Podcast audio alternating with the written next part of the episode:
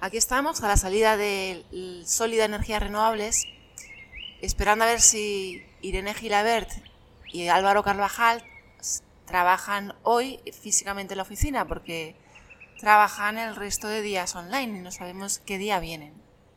Pues sí, porque llevamos aquí ya cuatro días esperando a Mónica y ya estoy harto. Sí, Pablo, pero es que, bueno, nos interesa hablar con ellos. Ellos terminaron el grado de Ingeniería Eléctrica en, en junio de 2020. Ah, mira, pero si son esos, son esos. A por ellos. Venga, a por ellos.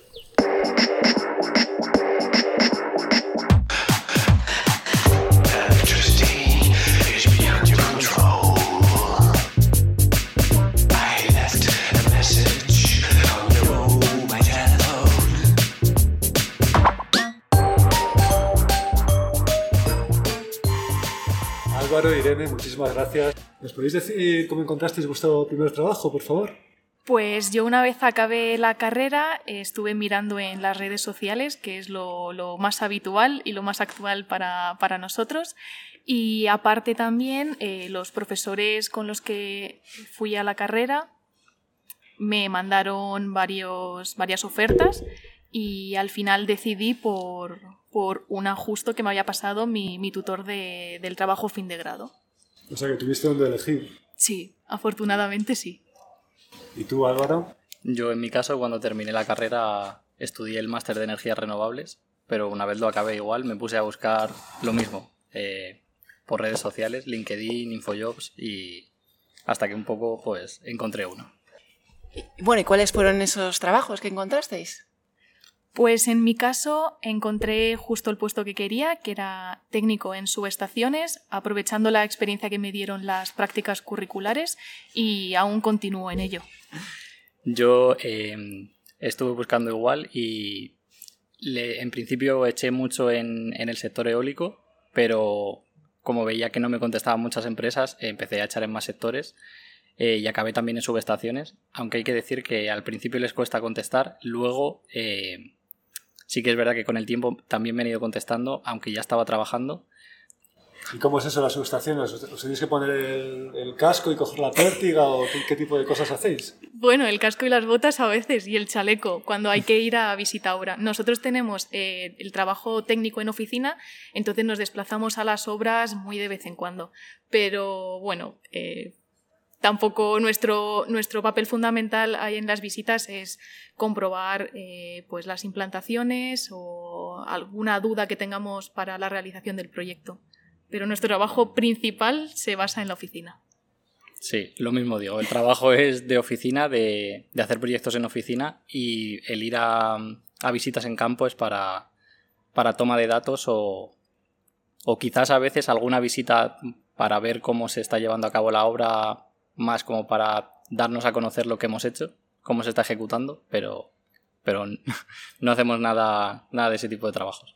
Y dentro de lo que hacéis en, en, oficina, ¿podéis contarnos alguna cosa concreta que destaquéis de vuestro trabajo, de vuestro día a día?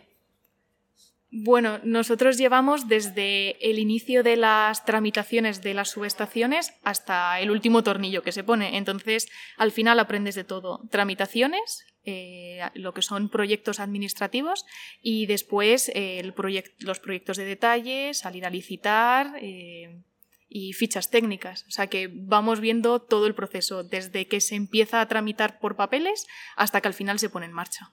Y una cosa también que destaca bastante es que al final como las subestaciones son como el nexo de unión entre la generación y la red de transporte o distribución, eh, al final trabajamos con mucha gente, tenemos que trabajar con compañeros de, renovables, eh, fotovoltaica, eólica, para, para coordinarnos a la hora de realizar esos trabajos y luego con los compañeros de, líneas eléctricas para, para evacuar esa energía, claro. O sea que tenéis que manejar unos conocimientos técnicos variados. Sí, sí, tienes que saber de bastantes cosas. En este caso también eh, yo considero bastante importante lo que es el sistema eléctrico, porque al final también realizamos algunas simulaciones para, evaluar el cortocircuito en la subestación o la malla de red de tierras y al final es importante también tener esos, conocimientos. Y otra cosa también muy importante es que al trabajar en equipo tienes que conocer las disciplinas de tus compañeros, no tan al detalle como las propias, pero sí tienes que conocer y estar dispuesto a aprender de obra civil, líneas, no solo estás centrado en subestaciones. Consiste, es un trabajo en equipo y tienen que encajar todo. Ahora mismo estáis trabajando en Sólida Energías Renovables, en subestaciones. ¿Cuántos sois en el departamento, más o menos? Pues ahora mismo yo creo que seremos en torno. Subestaciones es uno de los departamentos más pequeños aquí, entonces creo que si llegamos a 10, eh, creo que estoy diciendo muchos quizás. Sí, creo que rondaremos los 10. Mm, la formación que recibisteis en el grado de Ingeniería Eléctrica, vamos a empezar en el grado, ¿no? Sin tener en cuenta lo que además Álvaro luego pues, recibió en renovables. Eh, ¿Fue suficiente para comenzar a trabajar o notasteis carencias? Para comenzar a trabajar, sí, las bases las tienes. Eh, lo que pasa es que al principio cuesta un poco. Eh, al final, en la universidad lo que te enseñan es, eh, tienes unos libros en tu cabeza, es tu biblioteca y lo que tienes que aprender es a usarla. Entonces, no hay una guía en la universidad para terminar trabajando en subestaciones, pero igual que en ningún trabajo, lo que haces es usar tus conocimientos para adaptarlo a ello. Entonces, en ese aspecto, conocimientos técnicos no, no nos faltan. Sí que es cierto que en el nuevo plan se han incluido cosas de subestaciones, que creemos que es muy, muy interesante. Y por lo demás, lo único que podría añadir, eh, que cuesta un poco más, es eh, en dibujo técnico se podría dar AutoCAD. Es lo que más usamos. Eh, no, yo solo voy a añadir que quizás al principio cuesta más o parece más abrumador la cantidad de información que tienes, porque vienes de la carrera, que te preparas para los exámenes y todo este tipo de cosas, eh, pero al final la gente que lleva más tiempo trabajando en el sector te va ayudando y, tus propios compañeros y al final esos conocimientos que quizás no tienes o no te dan en la carrera los vas cogiendo poco a poco. Pero sí que es verdad que yo he hecho en falta haber dado un poco de AutoCAD en la carrera. Bueno, pues tomamos nota, Mónica, ¿no? Sí, sí, AutoCAD, claramente, lo tenéis claro los dos. Cuando os matriculasteis de ingeniería eléctrica por primera vez, el grado, ¿qué os sugería? Yo desde el principio lo tenía claro, me llamaba la atención. Entonces, en ese aspecto, como pude coger la carrera, pues perfecto. Es cierto que el primer y segundo año no se parecen en nada al tercero y al cuarto. El primero y el segundo son asignaturas comunes, no ves eh, lo que de verdad te gusta, entonces cuesta bastante más. De hecho, en tercero y en cuarto la nota media sube muchísimo y cuesta mucho menos sacarse, sacarse el resto. Entonces, el dejarlo en primero y en segundo eh, lo veo un error porque no estás dando tu carrera y es lo interesante yo también entré teniendo claro que quería entrar en, la, en esta carrera, porque en, en, bachillerato yo sí di un poco más este tipo de cosas relacionadas con la electricidad. Y al final es lo que dice Irene. Eh, los dos primeros años te preparan porque necesitas esos conocimientos de alguna manera, pero no son para nada tu carrera ni lo que vas a dar en tercero y en cuarto. Y se nota mucho el salto de no se te quedan tan atascadas las asignaturas, eh, te interesan más, sube, te sube la nota media porque como te interesa más, pues te, es más, te resulta más sencillo y entonces yo también considero que quizás dejarlo en primero y en segundo sin ver nada de lo que es la carrera propiamente dicha me parece un error.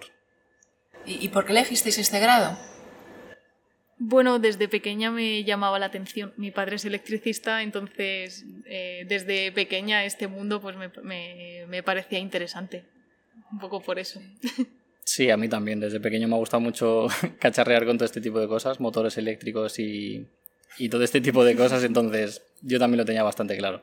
Pero vosotros pensabais que estáis trabajando en algo como lo que trabajáis en este momento cuando estabais eh, estudiando la carrera. No, es cierto que las subestaciones me gustaban desde el principio y quería ir encaminada en ello y por suerte de momento sigo, sigo trabajando en eso y aprendiendo todos los días eh, sí me imaginaba, pues cuando pasas por la carretera y las ves, pues un poco a ver cómo se hace esto, pero lo que es mi trabajo del día a día no, no me lo imaginaba así. No, tampoco me lo imaginaba de alguna forma en específico, no, claro. Sí, a mí me pasaba un poco igual. No, no me he llegado nunca a plantear, estando en la carrera, cómo iba a ser el trabajo o, o cómo no iba a ser. Simplemente, pues, estaba estudiando la carrera porque me gustaba y ya vería luego lo que sería en el trabajo. En las prácticas curriculares sí que te haces una idea más de no solo del trabajo, sino también un poco sobre si quieres seguir encaminado hacia eso o no. Yo, tengo una, una, curiosidad. ¿El trabajo es presencial o podéis teletrabajar? Podemos teletrabajar. Ahora mismo, después de la pandemia, muchas empresas eh, están valorando el hecho de, de poder teletrabajar. Eh, es un ahorro de tiempo para, para nosotros y de gasto también para la empresa porque al final usas menos recursos. Entonces, donde estamos trabajando podemos, podemos teletrabajar, sí. Sí, de hecho, eh, de las que de las que de las ofertas que hay en, en el sector sí que es verdad que aquí eh, es muy flexible porque permite te permite estar cuatro días en casa y uno en la oficina y entonces eso son muchas ventajas eh, aparte también la empresa yo creo que lo tiene bastante asumido y porque nos paga un plus por teletrabajar o sea cubre un poco los gastos de luz que tienes en casa entonces yo creo que sí para mí sí es importante y y sí que se está empezando a ofrecer mucho más en, en muchas empresas. Nos hemos tenido que emboscar aquí a la salida del trabajo. Es porque hoy es justo el día que venía y Sí, justo el día, justo el día. Sí, es justo hoy. Sí, sí. Hemos tenido suerte. ¿Os sorprendió el entorno laboral? Es decir, el ambiente laboral. ¿O esperabais que la gente os apoyara tanto como decía Álvaro?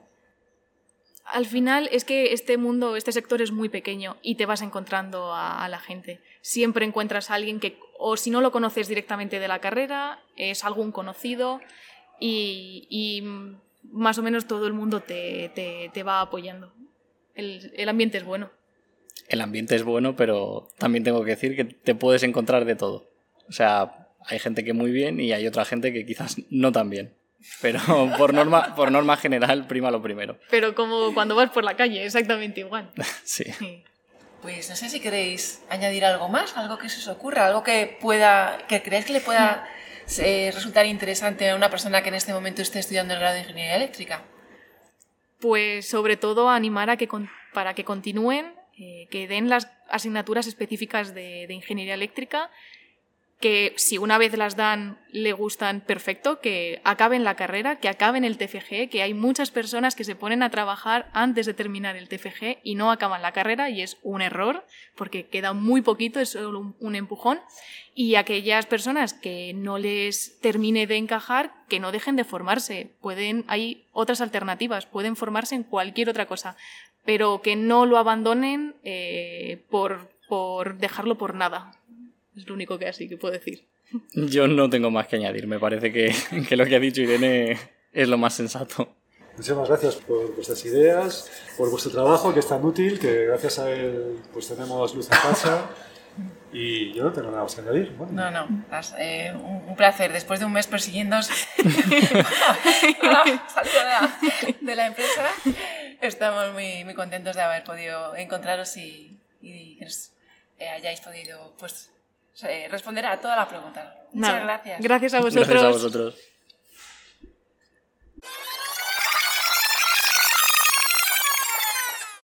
Oye, oye, graba, graba Mónica porque estamos aquí diciendo una cosa. ¿no? Está grabando. Raro es el día que no te llega una oferta. Pero después de llevar un año trabajando, ¿no? Sí. ¿Y el comienzo? Durante el comienzo cuesta un poquito más porque te tienen que formar de cero y lo que quieren la mayor parte de las empresas es que tengas ese poquito nivel para que puedas eh, continuar solo aunque necesites ayuda, eso, eso siempre lo vas a tener.